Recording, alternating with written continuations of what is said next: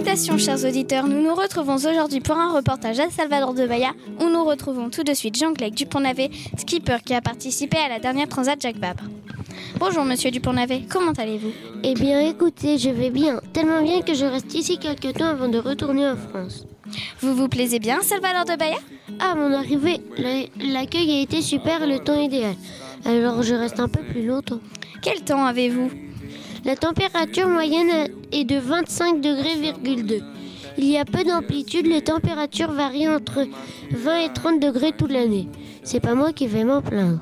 Par contre, le climat de Salvador est tropical. Les pluies à Salvador sont significatives avec des précipitations même pendant le mois le plus sec. Il tombe en moyenne 1781 mm de pluie par an, c'est-à-dire bien plus qu'à Brest où il ne tombe que 1100 mm de pluie par an. Si vous voulez en savoir plus sur Salvador de Bahia, je vous laisse en compagnie de deux habitantes, Maria et Claria, et de notre journaliste Alia. Enchantée. Que pouvez-vous nous dire sur votre belle ville, Maria?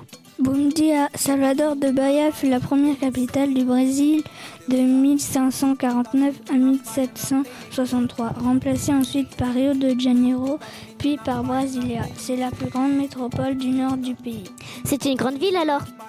Oui, près de 3 millions d'habitants. On y cultive la canne à sucre, le tabac ou encore anciennement, le, encore anciennement du pernambuco ou Brasil, un arbre à l'écorce rouge ocre qui donnera son nom aux premiers habitants indigènes, les Brésil, puis au pays tout entier. Avec cet arbre, on fabrique des archers de violon d'une qualité inégalée.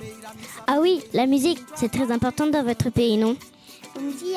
Ah oui, on fait beaucoup la fête ici. Salvador de Bahia organise le plus grand carnaval de rue du monde, avec environ 2 millions de visiteurs par an. C'est un événement très prisé des Brésiliens, mais moins touristique que celui de Rio de Janeiro.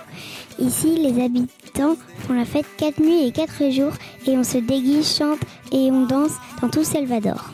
Je remercie Maria, Claria et Jean Gleck d'avoir accepté de répondre à nos questions. Ciao ciao